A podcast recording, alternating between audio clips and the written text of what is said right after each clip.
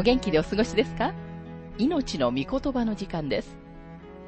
この番組は世界110カ国語に翻訳され、1967年から40年以上にわたって愛され続けている J. バーノン・マギー神学博士によるラジオ番組、スルー・ザ・バイブルをもとに日本語訳されたものです。旧新約聖書66巻の学びから、ヘブル人への手紙の学びを続けてお送りしております。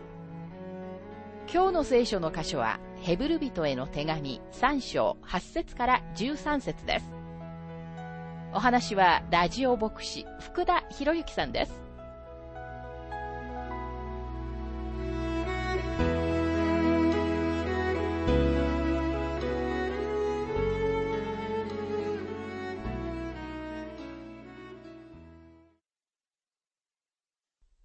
ヘブル人への手紙3章の学びをしていますが、3章の8節から11節荒野での試みの日に、身怒りを引き起こした時のように、心をかたくなにしてはならない。あなた方の父祖たちは、そこで私を試みて証拠を求め、40年の間、私の技を見た。だから私はその時代を憤っていった。彼らは常に心が迷い、私の道を悟らなかった。私は怒りを持って誓ったように、決して彼らを私の安息に入らせない。パウルはこのことについて、ローマ人への手紙6章の4節で次のように述べています。私たちはキリストの死に預かるバプテスマによって、キリストと共に葬られたのです。それはキリストが道地の栄光によって死者の中から蘇られたように、私たちも命にあって新しい歩みをするためです。今私たちは生けるキリストにつなぎ合わされました。そして私たちがカナンの地を楽しむことができるためには、キリストにつなぎ合わされていなければならないのです。カナンは天国ではありません。これから永遠の安息というものがあり、イエス様がその安息を与えてくださるということを見ていきますが、今日の問題は、あなたは信者がこの地上を旅するときに持つべき安息に入りましたかということです。また次のように言うこともできると思います。あなたは今日、クリスチャンとして喜んでいますか？喜ぶためには、神様の御言葉を学び、信じることが唯一の道であるということがこれからわかります。今日何人のクリスチャンが、そして何人の教会メンバーが神様の御言葉を学んでいるでしょうかエブル人への手紙は、私たちに神様の御言葉は鋭く、また力強いということを語ろうとしています。この場合、神様の御言葉と主イエス・キリストを指しているのと同時に、書かれた御言葉のことも指しているのです。ですからあなたが唯一主の近くにとどまることができる方法は、神様の御言葉の近くにとどまることなのです。そしてあなたが、葡萄やその地の実りを楽しみ、その地の美しさと喜びを体験するためには、神様の御言葉を学ぶことによってのみ可能なのです。個人的に神様の御言葉を知ることなしに、ただ教会のメンバーであるというのは、眉をしかめて献金をし、何か決まったことをしなくてはならない、というようなくびきをつけられているようなものです。なんならそのような人は、キリストの素晴らしいご人格に引き寄せられる代わりに、すべてのことが義務になってしまうからです。このヘブル人への書簡の著者は、救われはしたものの、クリスチャン生活の祝福の中に入っていない人たちのことを語っています。彼らは神様を疑うので、その結果として、まだ荒野の経験をしているのです。だから私はその時代を憤っていった。彼らは常に心が迷い、私の道を悟らなかった。と書かれています。彼らはどこで誤ってしまったのでしょうか彼らの知性においてでしょうかいいえ違います。彼らはその心の内で誤ってしまったのです。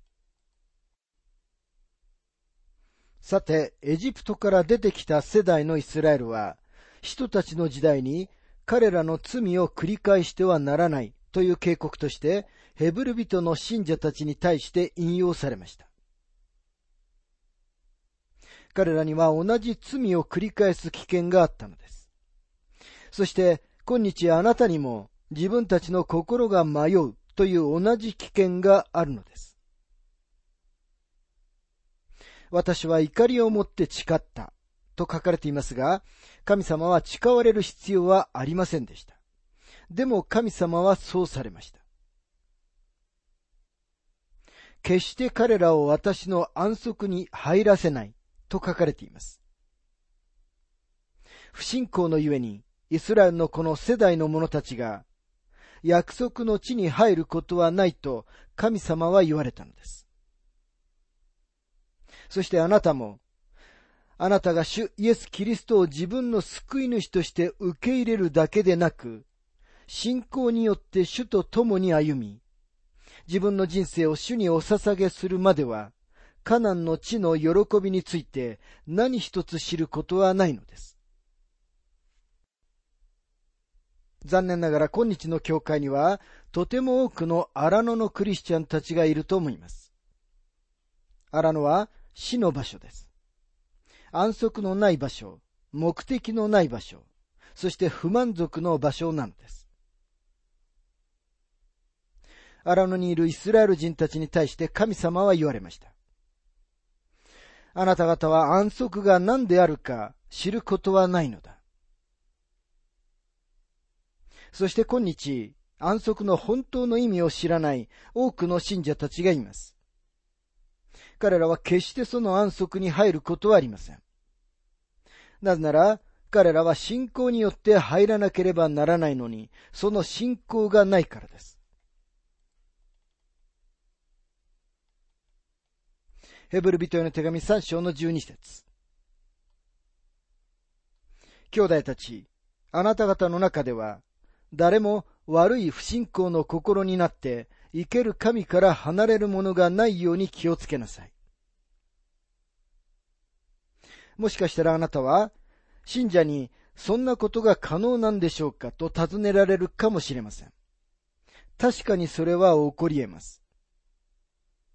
神様が彼らの罪を憤っておられたのだと認識することがとても重要です。彼らの罪とは何だったのでしょうかそれは殺人ではありませんでした。盗みでもありませんでしたし、嘘でもありませんでした。それは彼らの不信仰でした。彼らは神様を信じることをしなかったのです。それが彼らの大きな罪でした。ヘブル人への手紙3章の13節今日と言われている間に、日々互いに励まし合って、誰も罪に惑わされて、かたくなにならないようにしなさい。互いに励まし合ってとありますが、私たちはお互いを励まし合うべきです。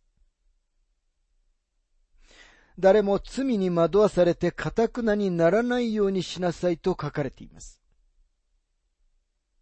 これは主に信者が罪の欺きによって自分たちの祝福を逃すことがないようにという警告ではありますが、同時にここにはまだ救われていない人に対しても適用があります。人々が救いを受け損なっているのは心の中の不信仰が原因です。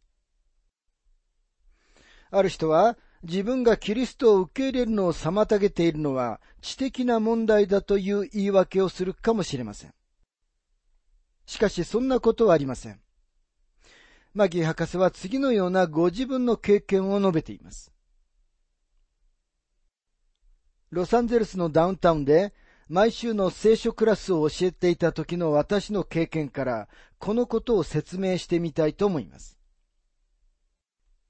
株の取引を専門にしていた人だと思いますが、ブローカーをしていたある人物がとても大勢の人々が教会に入っていくのに気づきました。彼らはみんな聖書を持っていて、自分たちが行くところにとても興味を持っているように見えたので、彼は何がそんなに多くの人々を週の半ばに教会に引きつけるのか、好奇心をそそられました。さて、このブローカーはいろいろな意味で立派な人物でした。もしあなたも彼に会っていたら、彼は立派な人物だと言ったと思います。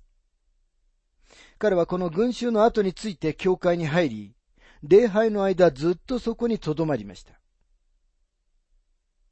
後から彼は私のところに来て次のように言いました。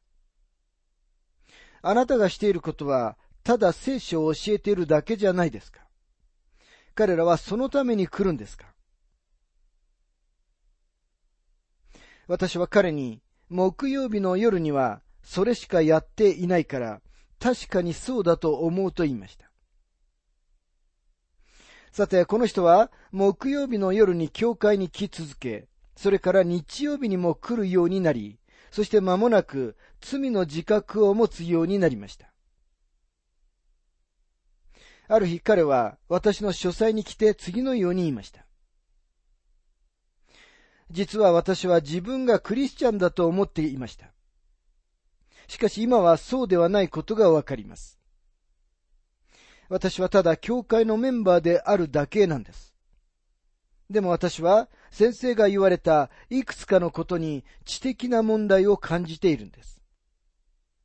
その一つはヨナの物語です。私にとって人間が魚のお腹の中で三日三晩生き続けることができるなんて信じるのは不可能です。私は彼に尋ねました。誰が君に、ヨナが魚のお腹の中で三日三晩生きていたと言ったんだい。説教者がそういうのを聞きましたよ。聖書の中に書いていないんですか？私の聖書には書かれていないよ。そして私はヨナ書を開き、彼にそこに何と書かれているかを示し、それから新約聖書を開いて、イエス様がそのことについて何と言っておられるかを読みました。また12章の40節にはこのように書かれています。ヨナは三日三晩、大魚の腹の中にいましたが、同様に人の子も三日三晩、地の中にいるからです。私はこのブローカーにいました。もし君がヨナの蘇りに問題を感じているのなら、君はイエス様の蘇りにも問題を感じることになるよ。いや、そうだとは知りませんでした。でも、もう何の問題もありません。と彼は言いました。君は他にも知的な問題を感じているかね？そんなことはないと思います。そこで私はまっすぐに彼の目を覗き込んで尋ねました。君をキリストから引き離している君の人生の罪は何なんだね。彼は真っ赤な顔になって尋ねました。誰か私のことを先生に話しているんですか？いや、私はただ、君の知的な問題は、本当は心の問題なのだと知っているだけさ。君の人生には、何か君をキリストから引き離している何かがある。それを聞くと彼はその場に泣き崩れてしまいました。事実彼は泣きじゃくり告白をしました。彼は自分の会社の秘書のアパートの家賃を支払っていて、そこでとても多くの時間を過ごしていたのです。私は彼の奥さんはそのことを知っているのかと尋ねました。彼は秘密にしてきたと言いました。それから私は彼に質問しました。だったらそれが君の問題なんだね。君はキリストのために自分の秘書を諦めることをしたくないということかい。彼は私を見て言いました。そうです。それから言いました。家賃を支払うのをやめて、明日彼女に話をします。彼は彼女に話をしただけでなく、彼女を解雇しました。彼女は彼のことをばらすと脅かしましたが、実際はそうにはなりませんでした。彼はまさにその日に私の書斎でひざまずいて、キリストを自分の救い主として受け入れました。私は長いこと説教してきました。そして人々には本当には彼らをキリストから引き離す知的な問題などないことを学んできました。でもその代わりに彼らには確かに罪の問題があるのです。モーセのことを取り扱っているあなたに注目していただきたいと思うもう一つの聖書の箇所があります。その箇所は第二コリント人への手紙3章6節から始まります。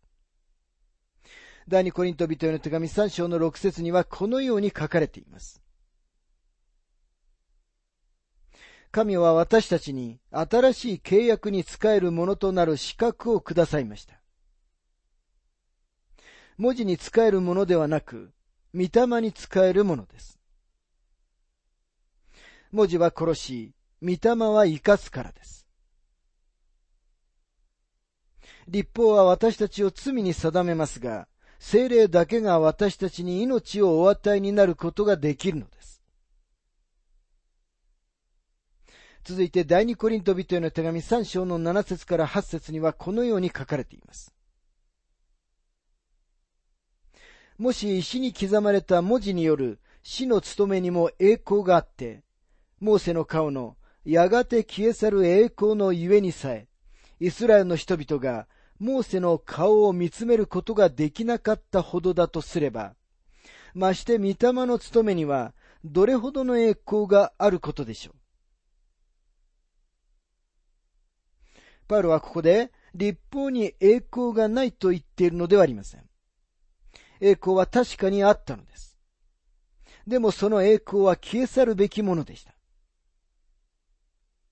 さて、第二コリント人への手紙3章の11節に進んでみましょう。もし消え去るべきものにも栄光があったのなら、永続するものにはなおさら栄光があるはずです。パウロは実際、モーセの顔を輝かせた立法の栄光と、私たちがキリストにあって持っているもっと偉大な栄光を比較しています。同じく第二コリント人への手紙3章の12節から13節このような望みを持っているので、私たちは極めて大胆に振る舞います。そしてモーセが消え失せる者の最後をイスラエルの人々に見せないように顔に覆いをかけたようなことはしません。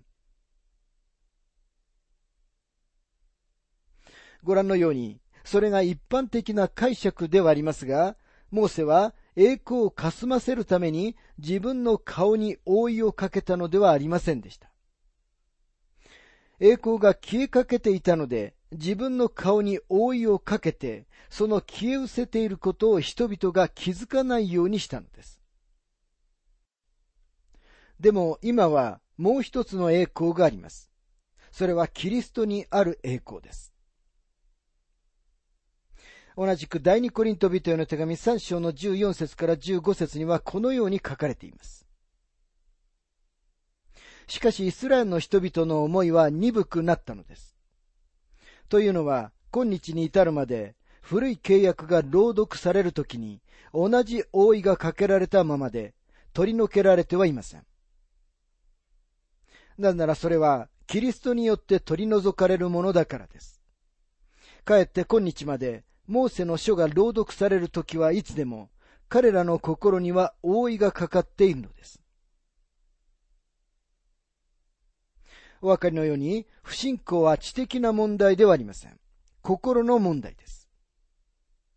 もしかするとあなたも自分の生活の中に罪があって、それを捨てたくないために、キリストに来ない一人かもしれません。あなたの心がその罪を捨てる準備ができた瞬間に、あなたの知的な問題は解決します。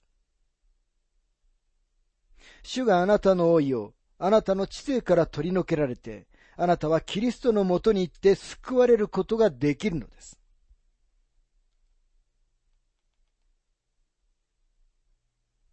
さて、第二コリント人への手紙3章の16節に注目してください。そこにはこのように書かれています。しかし人が主に向くなら、その覆いは取り除かれるのです。あなたの心がキリストに向くとき、あなたの知性から覆いが取り除かれます。そしてその次には次のように書かれています。第二コリント人への手紙3章の16節主は御霊です。そして主の御霊のあるところには自由があります。今の時代に精霊が数えきれないほどの人々にそのようにしてくださっているように、精霊があなたの人生に入ってこられ、あなたにとってキリストを現実のお方としてくださいます。そして私たちが主の身元に行ったとき、第二コリント人への手紙3章18節にあるように、私たちは皆、顔の覆いを取り除けられて、鏡のように主の栄光を反映させながら、栄光から栄光へと、主と同じ形に姿を変えられていきます。これはまさに、御霊なる主の働きによるのです。もしあなたが主に向き、あなたが主の恵みと知識とに成長するとき、素晴らしい将来があなたを待っているのです。さて、ヘブル人への手紙3章13節に戻りますが、この箇所は、今日と言われている間に、日々互いに励まし合って、誰も罪に惑わされて堅くなにならないようにしなさい、と私たちに思い起こさせてくれます。私たち信者は、罪の惑わしを警戒する必要があります。私たちは実際に自分は荒野の生活をしているのにもかかわらず、自分たちの生活は神様に申し分のないものだと感じてしまうことがあり得ます。例えば、ある信者は不正直であるのに、自分の両親は自分を責めることがないと口にすることがあり得るのです。その時には、彼は自分の両親を罪に定める必要があります。なぜなら、罪を犯し続けていたために、彼の両親が堅くなになってしまったからです。その人の両親は、その人を責めることをしません。彼は人生の中で自分が罪を犯すことを許可し続けてきたからです。ヘブル人への手紙の著者は、イスラエルの荒野の経験に遡って、それを一世紀のヘブル人の信者たちに適用し、そして私たちの感情にも訴えます。これらの真理を私たちの心に適用されるのは精霊ご自身なのです。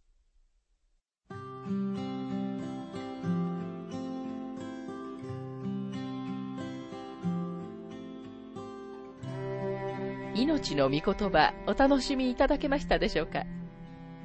今回は疑いの危険その2というテーマでヘブル人への手紙3章8節から13節をお届けしました。お話はラジオ牧師福田博之さんでした。なお、番組ではあなたからのご意見、ご感想、また聖書に関するご質問をお待ちしております。お便りの宛先は郵便番号592-8345大阪府堺市浜寺昭和町4-462浜寺聖書協会命の御言葉の係。メールアドレスは全部小文字で ttb.hbc.gmail.com または浜寺 at 浜寺バイブル .jp hamaderabible.jp です。どうぞお気軽にお便りをお寄せください。それでは次回までごきげんよう。